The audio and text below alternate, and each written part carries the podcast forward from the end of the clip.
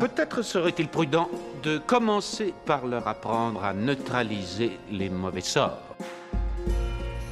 J'attends toujours de voir un très beau personnage de vieille sorcière euh, positive euh, à l'écran. Connois-tu un grand enchanteur Ah non, un grand enchanteur, euh, non, mais je connais la rivière enchantée. Ah oui, et où est-elle cette rivière? Sésame,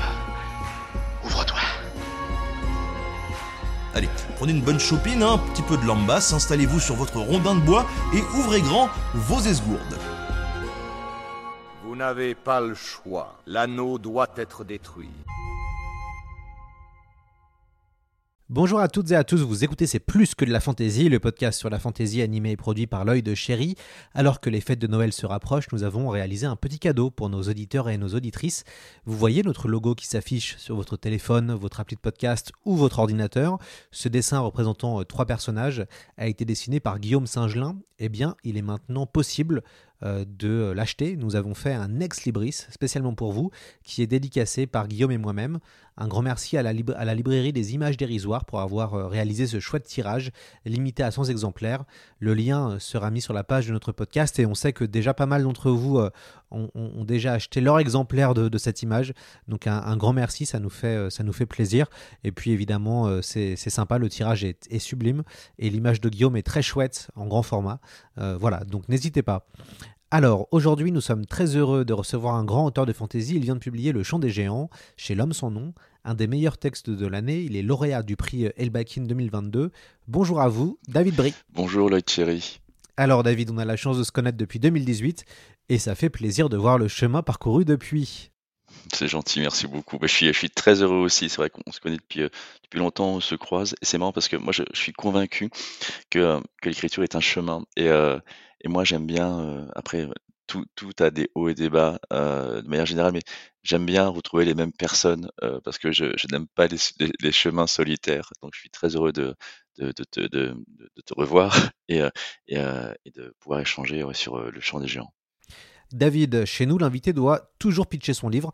Ça raconte quoi, Le Chant des Géants?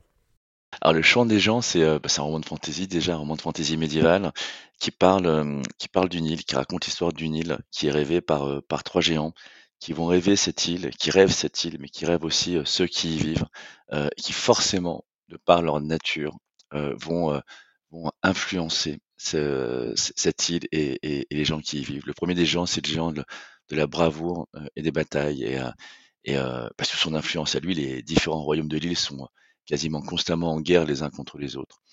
Euh, le second, c'est une géante euh, qui, elle, rêve de, euh, chasse, de, récolte, de grandes landes brumeuses, et l'île va être faite de tout cela.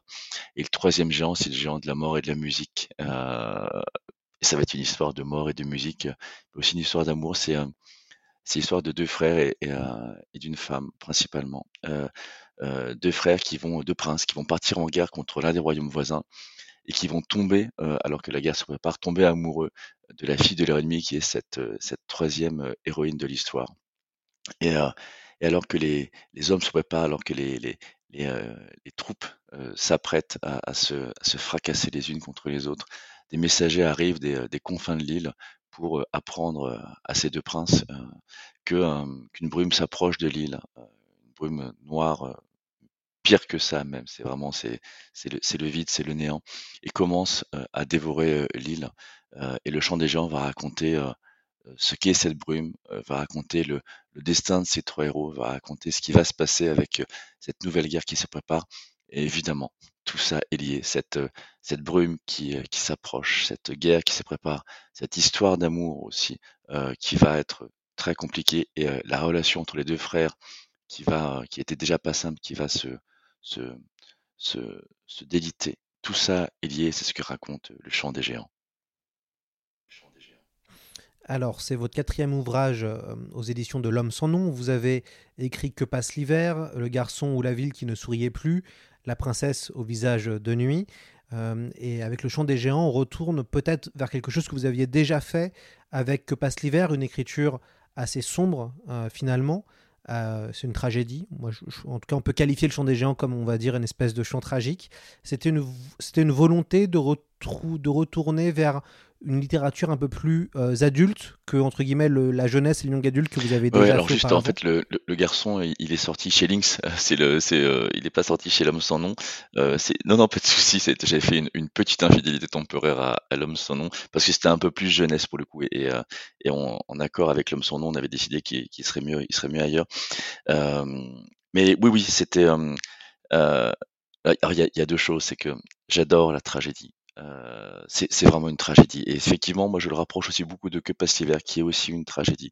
Je suis euh, émerveillé par Shakespeare, je suis émerveillé par, heu, par toutes ces tragédies antiques que je que je lis régulièrement, que je relis régulièrement.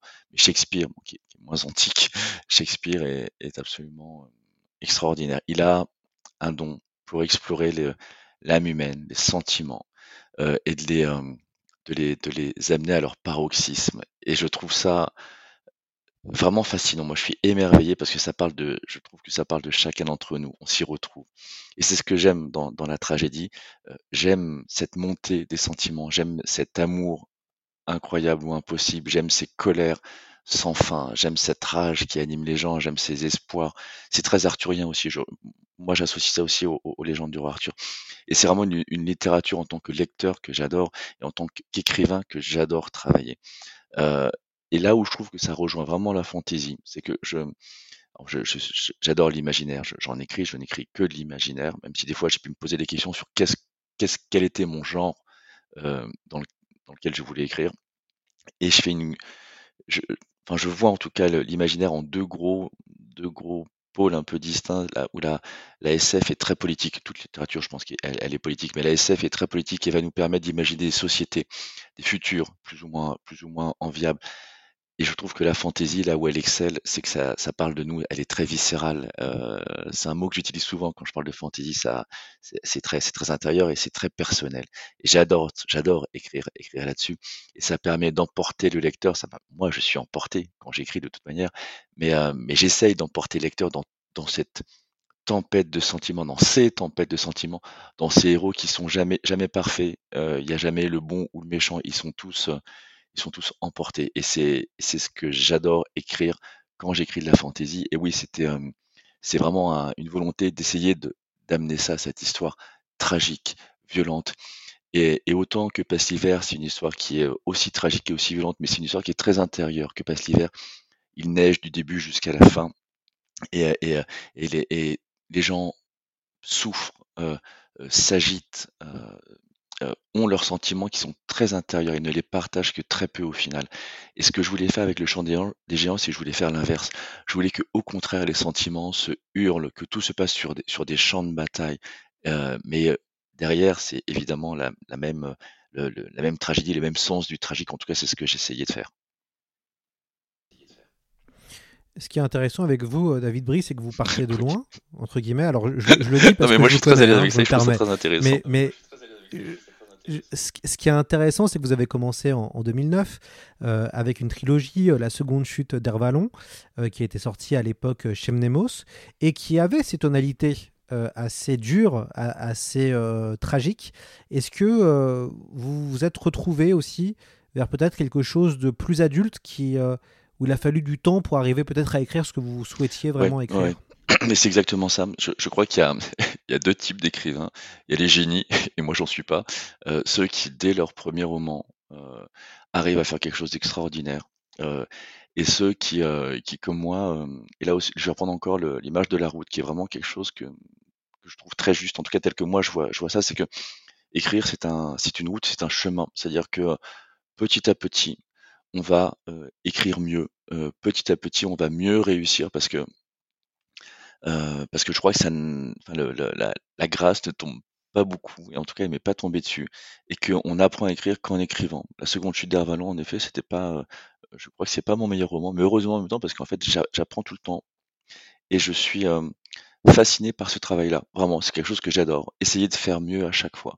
Heu, pour autant, quand je quand je repense à la seconde chute d'Hervalon et même, heu, même mes romans qui suivent après, les thématiques sont déjà là. Heu, je suis pas, en vrai, je suis pas hyper à l'aise avec mes premiers romans parce qu'effectivement, je les trouve pas, heu, c'est pas les meilleurs. Heu, mais je peux pas les renier parce que je c'est vraiment les thèmes que, que, que j'aime, c'est la tragédie, euh, vous l'avez dit, c'est la mort aussi, c'est le sacrifice, c'est toutes ces idées-là que, que j'adore en, en, termes d'écriture. Et à, chaque histoire que j'écris, à chaque roman que j'écris, j'essaye de faire mieux. Alors j'apprends, euh, je suis, euh, euh, mes éditeurs m'aident, je suis, je m'appuie pas mal sur eux, enfin je suis très à l'écoute, voilà, c'est plus ça, c'est que je suis très à l'écoute de ce qu'ils peuvent me dire. Je suis très à l'écoute aussi des critiques que je peux que je peux voir sur internet, les bonnes comme les mauvaises. J'essaye de c'est compliqué d'avoir du recul sur sur son écriture, sur soi, sur la manière qu'on a d'écrire. Euh, j'essaie de comprendre euh, quand quelque chose ne va pas ou quand quelque chose ne plaît pas. Alors je vais pas prendre chaque critique individuelle. Je vais plutôt faire une sorte d'amalgame. C'est c'est je suis très observateur, très observateur de tout ça. Qu'est-ce qui fait que tel tel roman marche plus ou moins bien, qu'est-ce que les lecteurs changent, euh, qu'est-ce que les lecteurs euh, aiment ou n'aiment pas? Pour que je le change? Par contre, c'est pas quelque chose qui va euh, qui va changer mes thèmes ou ma manière d'écrire. C'est juste sur la technique.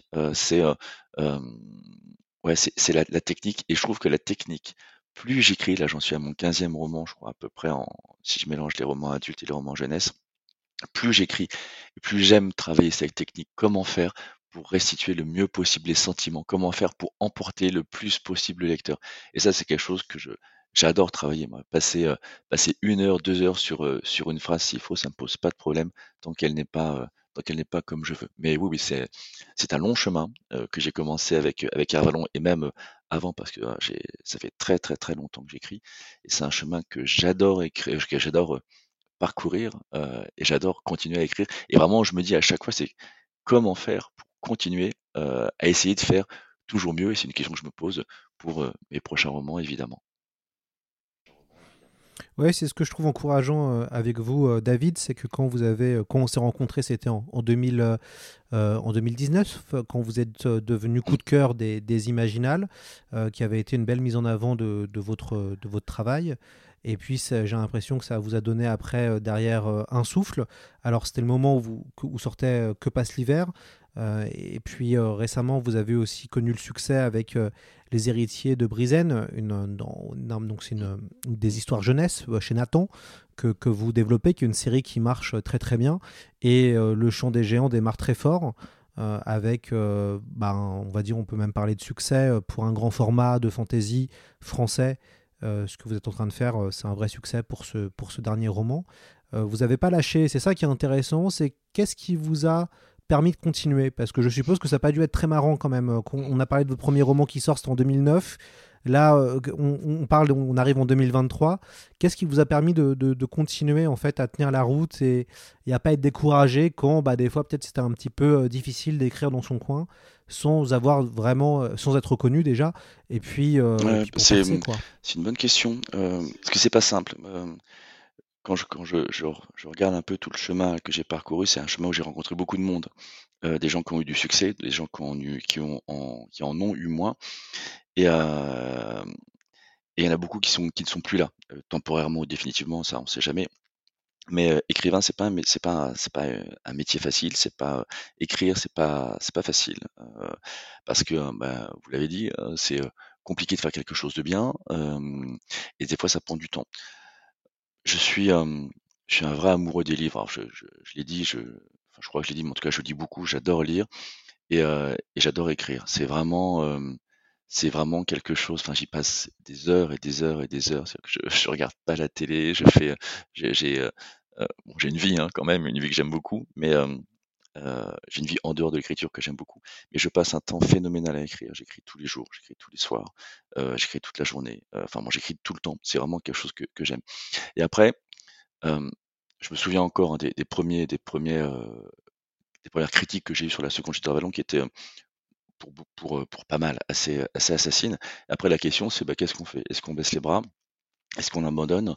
Ou est-ce qu'on essaie de comprendre ce qui va pas? Pour essayer de l'améliorer. Euh, moi, j'adore raconter des histoires et je suis pas du genre à lâcher. Euh, après, euh, c'est pas tant le succès qui m'intéresse vraiment pas, ou, la réussite, c'est d'essayer. Je suis, euh, j'adore essayer. Me, me planter, c'est pas très grave. Euh, ça fait jamais plaisir, mais c'est pas très grave. il faut essayer. Et c'est vraiment cette idée de, de, toujours essayer de faire mieux. après, ça plaît, ça plaît pas, c'est autre chose, mais c'est toujours essayé. Après, bien évidemment, depuis 2019, il y a eu un vrai avant et après les Imaginales ou un, avant et après que passe l'hiver. Que passe l'hiver, c'est le, c'est marrant parce que c'est le, premier roman qui a vraiment touché le public. Et je me souviens, euh, la première euh, critique, le premier retour que j'ai que j'ai vu de Que passe l'hiver sur les sur sur internet était dithyrambique. Et c'est la première fois que j'avais ça sur un roman.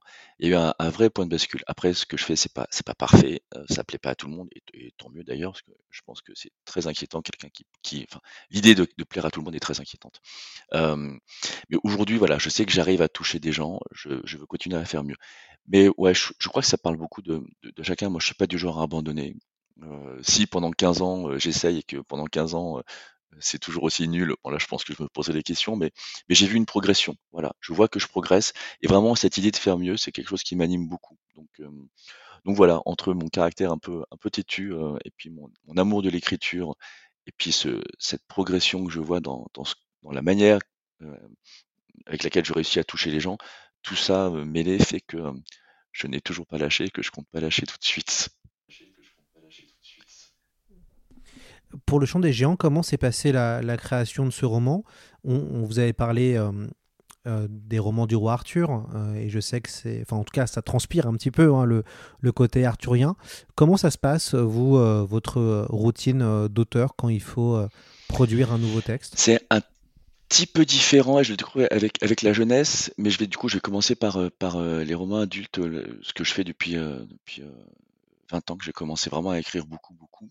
Alors il y a, les, fameux architectes et, jardiniers. Les jardiniers, c'est ceux qui, euh, qui se posent devant leur écran, qui ne savent pas trop ce qu'ils vont écrire et qui, écrivent. Et les architectes sont ceux qui, passent d'abord beaucoup de temps à réfléchir à, leur histoire, qui connaissent déjà leur histoire et qui ensuite l'écrivent. Alors moi, je suis un architecte dans les romans adultes et les, romans qui sont longs. Je suis architecte, sinon ça me paralyse. Pour écrire, pour commencer à écrire une histoire, j'ai besoin de connaître la fin. J'ai toujours, toujours besoin de connaître la fin. Euh, et puis le point de départ. Et puis ensuite, je vais imaginer l'histoire, je vais pas l'écrire. Je suis vraiment dans la phase de, euh, de je, je, je crée mon histoire, je, je prends des notes, je prends beaucoup de notes. Une fois que je connais l'histoire, ensuite, je vais, je vais déjà faire les chapitres, euh, je vais faire les résumés de chaque chapitre. Je vais prendre des notes sur chaque chapitre, qu'est-ce qui se passe? Et une fois que j'ai toute cette armature, je prends souvent l'image du, squelette, parce qu'en fait, j'ai besoin d'avoir ce squelette. C'est là où je vais écrire. Euh, c'est là où je vais commencer à rédiger. Euh, je vais des fois un tout petit peu modifier l'histoire, mais ça m'arrive rarement. Et elle, euh, est rarement, euh, elle, change très peu, très peu. Et, euh, ce qui va me, ce qui va me, guider, euh, c'est vraiment l'idée d'arriver à cette fin que j'ai imaginée et de tout écrire jusqu'à la fin. Parce que c'est là où on donne vie à l'histoire. Avant, avant, elle n'est qu'un résumé. Et dans ce résumé, il y, a très peu de sentiments, il n'y a pas de, euh, il y a pas beaucoup de, il a pas beaucoup d'affect. Alors que quand on l'écrit, c'est là où on va travailler tout ça. Donc quand j'écris de la littérature euh, adulte, je suis très là-dedans. Quand j'écris des textes très courts pour la jeunesse, je me laisse des fois plus porter euh, euh, je m'autorise euh, à, à me dire euh, ah bah tiens je vais voir ce que ça donne. Je pense notamment à, à une nouvelle série que je sors chez Nathan euh, euh, qui va sortir en, en, août prochain. Euh, c'est pour aussi des, premiers romans. Euh, donc c'est pour une tranche, euh, les 7-9 ans, c'est la fantasy. Et, euh, le tome 1, ça s'appelle La malédiction des cochons volants. Des cochons volants. Euh, et c'est des histoires de, de, licornes qui se transforment en, en cochons volants. Et en fait, euh, ce texte-là, je l'ai écrit en partant du titre qui me faisait vraiment super rire. euh. Et du coup, je me suis dit, oh là, faut que je fasse une histoire qui, euh, qui s'appelle comme ça, et qui va raconter euh, cette malédiction. Et là, vraiment, je suis parti de ça sans savoir trop, trop où j'allais. Après, j'ai évidemment travaillé les personnages, j'ai travaillé plein de choses, mais, mais ce sont des textes très courts. C'est le seul cas où, euh, où je peux me lancer un peu euh, euh, sans filer, euh, ce que j'aime pas trop d'habitude, mais en tout cas non, pour les romans adultes, euh, je suis très architecte, très très à tout préparer. La seule fois où j'étais un peu moins euh, strict là-dessus, c'est quand j'écris La princesse au visage de nuit, euh, où des fois je m'autorisais à, à aller un, peu, ce que je trouve un peu trop vite, moi, mais en fait c'est être un peu jardinier, mais euh, il y a beaucoup de corrections derrière, et c'est pas c'est pas la la manière d'écrire que je préfère. Je, préfère vraiment tout préparer euh, en avant. Et sur le champ des gens, ce qui, est drôle, c'est que euh, toute cette phase de, création de l'histoire, j'ai beaucoup, beaucoup, beaucoup galéré. Je me suis beaucoup inquiété d'ailleurs. L'histoire n'arrivait pas à sortir. Je savais que je voulais parler euh, de fantasy, je savais que je voulais parler de tragédie, je savais que je voulais parler de, de, du Nil. Mais par contre, sortir l'histoire, ça m'a, j'y ai passé des heures et des heures et des heures et je me dis mais mon Dieu, comment je vais pouvoir sortir une histoire de, de, de tous ces ingrédients que, que j'avais et, que, et, et dont je voulais, dont je voulais, à partir desquels je voulais créer ce roman. Ça a été très long. Et puis l'histoire est arrivée. Alors, ce qui est incroyable, c'est qu'à partir du moment où, où, où j'ai fini cette préparation, l'écriture a été d'une simplicité. J'ai jamais écrit aussi vite un roman que Le Chant des Géants, dont l'écriture a été, très rapide. Et en général, quand, quand j'écris un roman, j'ai toujours trois versions. J'ai la, première version qui est le premier jet, euh, qui est bah, parce que quand, quand je quand j'écris, je me relis très peu. Je préfère arriver à la fin, ensuite tout retravailler. Euh, donc j'ai un premier jet euh, qui, euh, qui est qui est euh, ce qu'il est et qu'il faut retravailler. Et après, je fais une deuxième version que je soumets à mon éditeur. Et puis ensuite, on travaille, puis on a une troisième version. Et le chant des gens, à ma grande surprise, euh, bah, il y avait euh, très peu de modifications. C'est-à-dire que je l'ai écrit rapidement. Euh, bon, ça m'a pris six mois. hein. Euh, et je l'ai écrit très vite. Et euh, quand je l'ai envoyé à mon éditeur, il m'a dit bah, écoute, David, on peut le, on peut le sortir comme ça. Bon, je lui ai dit t'es dingue, jamais. Il disait ça plus pour rigoler, mais le, le texte au final qui est sorti est très proche de la, première version. Donc c'est un roman que j'ai écrit euh, très facilement et que j'ai adoré écrire d'ailleurs. Il y avait une, euh, un, un travail de l'écriture qui était un peu différent, euh, euh, où je me suis permis plus de choses sur le rythme, sur, sur la, manière d'écrire. J'ai vraiment adoré ça. Je, vais continuer d'ailleurs de cette manière-là. Mais voilà, donc ouais, ce, ce chant des gens, a, de la manière que je crois que Que a été une rupture. Euh, il y a eu un avant Que passe et un après Que passe. En termes d'écriture, j'ai énormément appris avec tous mes romans précédents. Mais je crois que Le chant des géants marque aussi une sorte de rupture sur, sur, euh, sur la technique d'écriture. Il faut que je continue évidemment à travailler parce que j'adore ça et ça m'intéresse beaucoup. Il y a quelque chose qui s'est passé avec, euh, avec l'écriture de ce roman et je sens encore les bénéfices de ça. Donc c'est à travailler, c'est passionnant. Vous avez euh, sur le champ des géants aussi une- un très bel objet. Euh, Il y a une très belle couverture euh, hardback. Le- L'objet est beau. C'était une volonté de votre part, ça, de, de faire en sorte que le livre soit aussi un, un objet euh, Alors non, c'était la, la bonne surprise de, l'éditeur.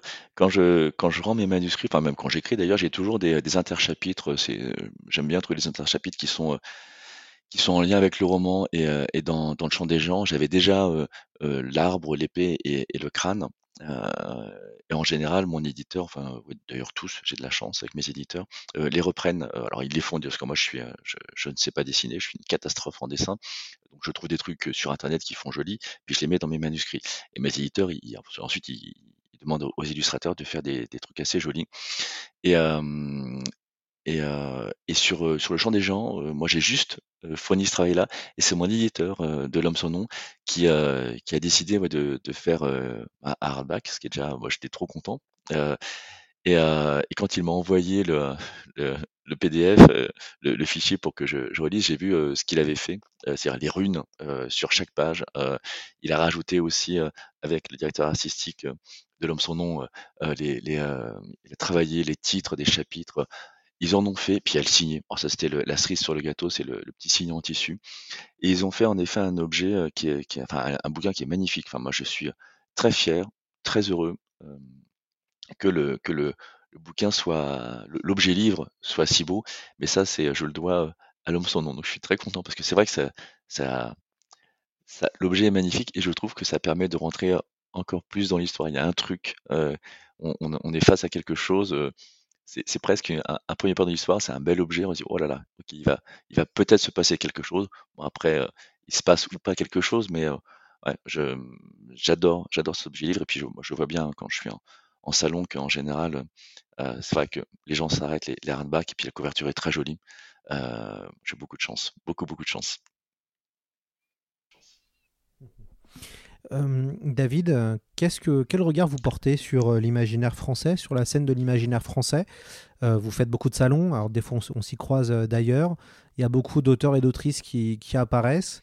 Malheureusement, il y a aussi une surproduction, donc il devient de plus en plus difficile d'arriver à percer par le livre, le temps de cerveau disponible est compliqué entre la BD, les séries TV, les jeux vidéo, le cinéma. C'est difficile d'arriver à voilà, prendre du temps pour la lecture. comment vous, vous, quel, regard vous portez sur la scène française de la fantasy? Et est-ce que vous avez lu des choses qui vous ont récemment plu? Je trouve Déjà, bah, après ça c'est quelque chose qui qu'on voit en salon. C'est un milieu qui est, qui est plutôt extra, euh, où, les auteurs comme les lecteurs, quand on se retrouve en salon, il y a vraiment une très bonne ambiance. C'est un plaisir de se retrouver entre, auteurs. C'est un plaisir de se retrouver aussi avec le public, qui est qui qui lit l'imaginaire. Donc c'est, c'est très, très chouette. On a de, on a de très, très bons auteurs et de très, très bonnes autrices. c'est quelque chose que je trouve très dommage, c'est que, il y a une tendance, même si elle est quand même, je trouve, de moins en moins forte, à, à, vous, à privilégier les, euh, la, la littérature euh, anglo-saxonne sur, euh, sur l'imaginaire. Ce que je trouve vraiment très dommage, parce qu'on a des grands auteurs et des grandes autrices euh, en francophone, euh, et surtout qu'on on a une manière de, de, traiter des thématiques. On a des thématiques qui sont, qui sont quand même très différentes, que je trouve très différentes. On a une, une relation au sentiment, on a une relation à la réflexion euh, qui est différente de, des anglo-saxons. Et c'est en ça que je la trouve euh, vraiment très intéressante. On a des, on a des, bouquins qui sont, euh, qui sont vraiment extra. Moi, dans les auteurs que, autrices que j'aime beaucoup, il y a Aurélie Wallenstein. je trouve ça super intéressant. Elle a quelque chose que je peux retrouver un, un peu dans ce que j'écris sur qui est très viscéral, elle a quelque chose de, de, de la colère que moi j'ai pas, mais qui est super intéressante dans, dans ses romans. Euh, Jean-Laurent Del Socorro, euh, je trouve qu'il écrit euh, magnifiquement bien. J'adore, j'adore ce que fait Jean-Laurent. Euh, Estelle Faye, euh, j'aime beaucoup aussi. je dis souvent, c'est un, un, roman qu'il a écrit il y a longtemps, mais Porcelaine, c'est le roman que j'ai préféré à ce jour. Et je, je lirai ces prochains avec grand plaisir. Porcelaine, j'ai trouvé ça d'une poésie, d'une originalité J'aime beaucoup ce que fait Charlotte Bousquet aussi. Moi, il y a, plein d'auteurs et chacun a, ses sujets et, on sent ces sujets. Et, et, je trouve ça vraiment super intéressant. Euh, il faut juste, je trouve qu'on ait peut-être un peu plus de relais euh, euh, chez les libraires, en, encore un peu plus, même si vraiment ça change. Je, sens que ça change. Après, effectivement, vous l'avez dit, hein, il y en a qui arrivent, il y en a qui repartent. C'est pas, c'est pas un métier facile, encore moins quand, quand c'est la littérature francophone. Mais pour autant, je sens vraiment que le, le public est, est, de plus en plus là et le public a appris euh, à découvrir euh, tous ces auteurs et tous ces, toutes ces autrices et puis euh, voit que ce qu'on propose, bah, ça les touche, ça les intéresse. donc, ouais, je suis plutôt optimiste. moi, je me souviens en, en 2009 quand j'ai commencé, bah, c'était un peu morose. la littérature imaginaire marche de plus en plus, de mieux en mieux, et les auteurs français aussi. Donc, c'est une très bonne chose. Il faut qu'on continue là-dedans. Et puis après, il y a, plein de choses hyper intéressantes. Puis on commence aussi à avoir quand même des, gros auteurs. Il y a Damasio, évidemment, qui, mais qui fait des, des, énormes chiffres de vente, mais c'est quand même après, on aime ou on n'aime pas, mais ça veut dire quand même que même la littérature imaginaire française commence aussi à rentrer un peu, un peu dans les, dans les mœurs, dans les habitudes, et bah, du coup, voilà, c'est très, très encourageant pour, pour nous tous. Oui, elle revient, puisqu'il y a eu un espèce d'âge d'or euh, au début des années 2000, mais je pense que David, vous vous rappelez de cet âge d'or-là. Hein, c'est ce moment où Harry Potter et Le Seigneur des Anneaux euh, ont débarqué, et donc il y a une espèce d'explosion avec aussi le lancement de multiples collections euh, d'imaginaires, avec des livres qui se vendaient beaucoup, que ce soit en jeunesse ou, ou en adulte. Et puis évidemment, il y a eu un côté un peu effet de mode, c'est retombé, et puis ça remonte aussi, puisqu'on est quand même euh, le, fait qu'il y ait de plus en plus de productions audiovisuelles qui mettent en avant la, fantasy euh, joue un petit peu forcément pour le genre, puisque ça permet aussi à des, jeunes lecteurs de découvrir un univers, et puis pourquoi pas après aller en librairie pour essayer de d'en ouvrir et d'ouvrir d'autres livres et de découvrir d'autres euh, mondes. Qu'est-ce que ce sera quoi le prochain roman de, de David Brie? Est-ce que vous avez envie de vous challenger une nouvelle fois en allant peut-être vers un autre genre ou pourquoi pas euh, continuer euh, dans l'univers des Champs des Géants, qui a quand même un chouette univers et qui mériterait qu'on puisse y retourner. Euh, alors moi j'aime bien j'aime bien changer euh, et j'aime pas trop rester dans mes j'aime pas trop le confort. Euh, et euh, c'est marrant parce qu'il y a, y a des auteurs bah, comme Lionel Davoust qui est, un, qui est un grand grand auteur de fantasy Lionel il est impressionnant parce que il, il fait des, il fait des sagas, euh, des, des, il fait cinq tomes euh, de 1000 pages, enfin je, je sais pas si c'est 1000 pages, mais enfin en tout cas c'est énorme dans un même monde. Euh, et il y a, il y a des, des, auteurs comme ça, des autrices qui, ce qui les intéresse, ce qui les fascine, c'est de créer des mondes gigantesques euh, et de faire toutes leurs histoires dedans, enfin en tout cas rester très longtemps. Moi ça me fait très très peur ça. Moi je m'ennuierais. Je suis euh, et je suis pas bon là-dedans. C'est vraiment pas moi ce qui. J'ai un côté très théâtral. Pour moi les, les mes mondes, ce ne sont que des scènes de théâtre là où va se dérouler l'histoire. Après c'est une manière de faire qui est, qui est, qui est différente. Hein. Il n'y en a pas une qui est meilleure que l'autre. Euh, du coup moi, moi j'aime bien changer. Mon prochain roman, euh, adulte, ça sera de la science-fiction. On m'a proposé de faire de la SF. Euh, je sais pas si j'y serais allé de moi-même parce que là, pour le coup, c'est un, euh, c'est un, c'est très différent. Quoique la princesse au visage unique qui est du polar était aussi très très très différent de, ce que j'avais fait avant. Donc là, c'est, c'est un, gros challenge pour moi. Euh, je me suis posé beaucoup de questions, euh, mais je sais ce que je vais raconter, je sais ce que j'ai envie de raconter. Euh, ça sera un roman d'aventure. Euh, je vais, euh, je vais lâcher pour une fois les tragédies. Donc bien évidemment, il y aura des gens qui seront tristes et bien évidemment, il y, avait des, il y a des gens qui vont mourir parce que je vais pas me refaire. Mais je voudrais vraiment travailler ce côté aventure. J'ai très très envie de ça. Je suis fasciné par les étoiles. Je suis fasciné par par par tout ce qui est tout noir, par le par par ouais l'immensité. Je trouve ça. Il y a, un vrai sens de l'émerveillement, je trouve. C'est que de la même manière que je suis fasciné par la nuit, par les forêts, par, euh, par parce que la forêt c'est euh, vraiment c'est le- l'endroit de, tous les mystères. L'espace est aussi l'endroit de tous les mystères. Donc euh, j'ai envie de, j'ai très envie d'écrire ce roman. Donc je vais y mettre là très très prochainement. Je finis deux trois projets jeunesse et puis ensuite je vais me lancer dans cette aventure qui sera aussi une aventure pour moi. Mais ouais, je suis je suis très impatient et puis forcément très stressé aussi. euh, mais c'est un moteur chez moi. Donc voilà. Et puis à côté de ça, je vais travailler euh, toujours sur la fantaisie euh, jeunesse parce que c'est un.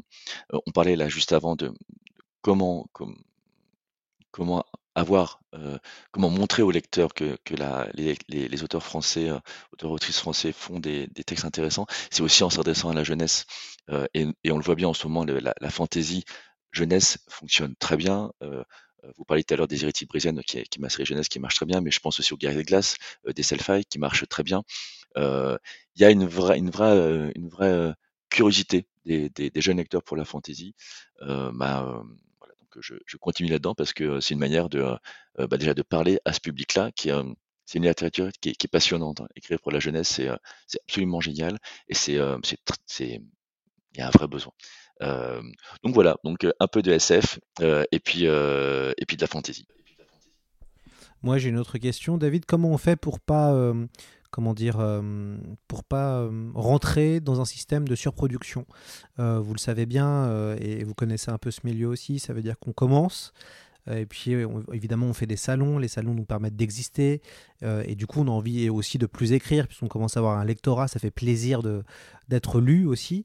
Comment on fait pour pas succomber à cette envie de produire, je sais pas, deux à trois romans par an et essayer vraiment de se contenir pour quand vous sortez un, roman de 300 ou 400 pages, et bah, euh, vous avez passé un an d'écriture ou plus, et ne pas tomber dans ce mécanisme euh, qui est un peu un cercle vicieux euh, des fois, et où finalement peut- peut-être se- peut se diluer euh, la qualité et le talent de l'auteur. Bah, la, réponse est dans la question, mais c'est une question qui est super importante hein, parce que vivre de, de, son écriture c'est très compliqué. Effectivement, il y a cette tentation d'écrire beaucoup, beaucoup, beaucoup pour bah, pour essayer de, de, de, gagner suffisamment. La réponse elle est simple, c'est qu'en fait si on écrit trop, ça veut dire qu'on écrit trop vite et que un roman, si on le, si un roman tous les six mois ou un roman tous les quatre mois, un roman adulte, hein, je parle, je pense que c'est compliqué de faire un, très, enfin, j'allais dire un très bon roman. Je pense que c'est compliqué de faire de son mieux. Moi, je suis, euh, je suis euh, très, très, très, très, très attaché à l'idée de faire de mon mieux. Je dis, mes romans, c'est, il y, aura toujours mieux et il y aura il y a évidemment bien mieux que mes romans. Par contre, la chose que je peux dire, c'est que chaque roman que j'écris, j'ai essayé de faire de mon mieux. Ils sont tous perfectibles, mais j'ai à chaque fois j'étais au bout du bout du bout et, et euh, je- à un moment je sais que je ne pouvais pas faire mieux. C'est la ligne de conduite euh, que je, que je, que je, à laquelle je m'attache toujours. Je pourrais, euh, je pourrais, je pense, faire des, euh, des romans. euh, Enfin, je, non, je sais que je, que je pourrais trouver des éditeurs pour faire plus de romans adultes. euh, mais je ne veux pas le faire parce que parce que je veux prendre le temps de trouver la bonne histoire, celle qui va me faire euh, frissonner, celle qui va me donner tellement envie de l'écrire que je ne peux pas faire autre chose que l'écrire et de prendre suffisamment de temps pour l'écrire. Donc je crois que c'est vraiment très important parce qu'en fait si on écrit trop, euh, si on se force à aller trop vite, ce qu'on va produire forcément ne sera pas suffisamment bien. Pour la jeunesse, c'est un tout petit peu différent parce que la jeunesse ça s'écrit évidemment beaucoup plus vite. Tout à l'heure, je parlais de la nouvelle série euh, euh, qui est donc le, clan du chaudron euh, avec le premier tome là, sur la malédiction des cochons volants. C'est 25 000 signes. 25 000 signes, c'est c'est un, un roman. Moi, ce que j'écris en général, c'est autour de 500 000. Donc c'est beaucoup, beaucoup, beaucoup plus petit. Donc on peut en écrire plus. Après, il faut être vigilant. Je crois qu'il faut hum, être vigilant à pas à pas lasser les lecteurs. C'est quelque chose à la, une- quelque chose à, laquelle je pense souvent. Ouais. C'est euh, attention, attention à, à pas faire trop euh, pour euh, pour ne pas lasser. Et puis il y a surtout cette idée ouais, de, de de faire le, le mieux possible. Et ça prend du temps. Et, et je crois qu'il faut qu'on y soit tous attentifs à ça. Et puis de toute façon, les lecteurs lire euh, 12 romans de David Brie dans, dans l'année, je pense qu'ils ont mieux à faire que ça. Donc il y a beaucoup beaucoup de, de très bons auteurs, de très bonnes autrices. Euh, voilà, il faut que chacun ait un- une petite place euh, pour laisser la place aux autres et puis pour avoir le temps de faire euh, des, euh, les meilleurs livres possibles. Je sais que vous avez euh, des, des enfants, deux enfants, où je les croise des fois en, salon quand vous êtes là euh, aussi. Est-ce que vous leur faites lire vos productions, David, vos productions jeunesse, hein, j'entends Est-ce que vos enfants sont vos premiers lecteurs ou est-ce que vous testez la qualité de vos histoires avec vos enfants? J'essaye désespérément. Alors en fait, bon, donc les héritiers de Brizen, euh, euh, ils n'ont pas accroché. J'ai le, le, le plus petit qui a, qui a 9 ans, euh, qui a euh, ouvert un, œil euh, dubitatif devant, devant, devant ce roman et puis qui avait même pas voulu essayer. J'ai mon grand qui a lu le, qui a 11 ans, qui a lu le tome 1 et, euh, et ben non, ça, ça lui a pas plu. Et, une question que je trouvais très mignonne, c'était il y a, il y a, il y a deux, trois mois, on était en salon. Puis il me dit, mais papa, pourquoi est-ce que tout le monde aime les héritiers de Brizen et pourquoi moi j'aime pas? Mais euh, je lui ai dit, mais après, tu as le droit de pas aimer. Donc ouais, Brizen, euh, moyen. Par contre, ma nouvelle série, là, bah, celle dont j'arrête pas de parler, je suis désolé, mais celle sur les euh, sur le, clan du chaudron. Là, pour le coup, mon grand a beaucoup aimé. Il a vraiment. oh, je lui ai juste demandé s'il pouvait juste lire le début parce que je voulais pas les, je veux pas, pas les saouler. Ils m'ont déjà sur le dos toute la journée. Si en plus, quand ils lisent, ils lisent papa, c'est un peu, ça, peut être un peu pénible. Euh, mais il a beaucoup aimé. Donc ça, moi, je suis très content. Il a beaucoup aimé le tome 1 et le tome 2. Là, il va lire le tome 3 bientôt s'il veut bien. Et le petit, bah non, toujours pas. Non, non, lui, euh, il a lu euh, les dix premières lignes, euh, puis il a dit, bon, non, j'aime pas. Donc voilà, donc euh, après, euh, c'est plus pour l'anecdote. J'ai des, des bêta lecteurs à côté. des bêta lecteurs, c'est des gens qui relisent, et notamment des enfants qui sont des, des enfants de d'amis qui, qui lisent et qui me font aussi leur retour. Donc euh, voilà, quand mes garçons euh, lisent, je suis très heureux. Après, euh, je vais pas trop les embêter avec ça. Mais je suis quand même très content qu'ils aiment bien, que, que mon grand aime bien le clan du chaudron. Euh, qu'on en avait parlé à, l'époque de la sortie de Que passe l'hiver en, version pocket. Vous évoquiez dé- déjà peut-être une forme de suite et continuer le cycle des saisons, entre guillemets, euh, printemps, été, automne. Est-ce que c'est toujours d'actualité? Est-ce que ça vous trotte toujours dans la tête de revenir un peu euh, dans ce, dans ce monde-là? Oui, complètement. C'est. Alors, pour autant, tout à l'heure, je, disais que je n'ai- je n'aime pas cette idée de passer cinq ans dans un, dans un, dans une même histoire ou dans un même monde plutôt, Euh, mais revenir un peu après dans un même monde, ça, c'est quelque chose qui est très différent. Le, monde de Que passe l'hiver, c'est un, royaume qui s'appelle la Clairière. C'est un monde que, que j'adore, vraiment. euh, mais de la même manière un peu que les géants, je pourrais aussi euh, y revenir euh, sur, sur l'île du champ des géants, mais pas tout de suite. Mais oui, effectivement. que passe Lieva avec, avec son héros Stick, qui est un héros que je trouve d'une force incroyable. C'est pas c'est une force intérieure. C'est quelqu'un que vraiment je crois que c'est parmi mes héros préférés que, les plus forts en tout cas. Mais il me touche énormément. Continuer euh, à raconter ce qu'il se passe euh, après la fin de Que passe l'hiver, oui, j'aurai un grand plaisir à le faire. C'est toujours euh, quelque part dans, ma tête. On, me le demande régulièrement. Mais oui, alors pour l'instant j'ai pas j'ai pas j'ai pas le temps. Et puis c'est pas c'est pas c'est pas le bon moment, je pense. Mais je le ferai avec un, un vrai plaisir, surtout que j'ai déjà une partie d'histoire dans, dans la tête. Genre, j'ai 150 millions d'histoires dans la tête, mais euh, l'une de ces 50 millions, 150 millions d'histoires, c'est c'est la suite de Que passe l'hiver, et que je, ouais, je prendrai vraiment un vrai plaisir à, à la faire euh, le jour où ça sera le, le bon moment. Euh, David, avec euh, l'homme sa- l'homme sans nom s'est rapproché d'un d'un éditeur de bande dessinée. Est-ce que vous n'avez pas envie de, de vous mettre à la BD je rigole parce qu'on on m'a, on, c'est, c'est, on me l'a proposé. Il y a des projets en cours. On va voir ce que ça donne. J'espère y venir un jour. On va voir sous quelle forme, avec avec quelle histoire. Mais oui, oui, c'est c'est de la même manière que je suis que j'aime bien changer de, de monde pour raconter des histoires, changer de format. Je trouve ça très intéressant aussi. Le- la BD, c'est une manière très différente de raconter une histoire. C'est quand on, quand on écrit un roman, on doit à la fois mélanger le, décor et, les actions. Et tout le travail, enfin tout le travail, une partie du travail, c'est de faire en sorte que ça soit fluide et puis présenter ce monde-là.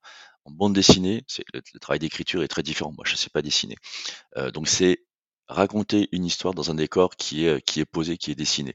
Et du coup, c'est très très centré sur sur l'action. C'est moins littéraire, c'est très sur l'action. Mais oui, oui, j'adorerais. Donc je pense que ça se fera. Quand, je ne sais pas.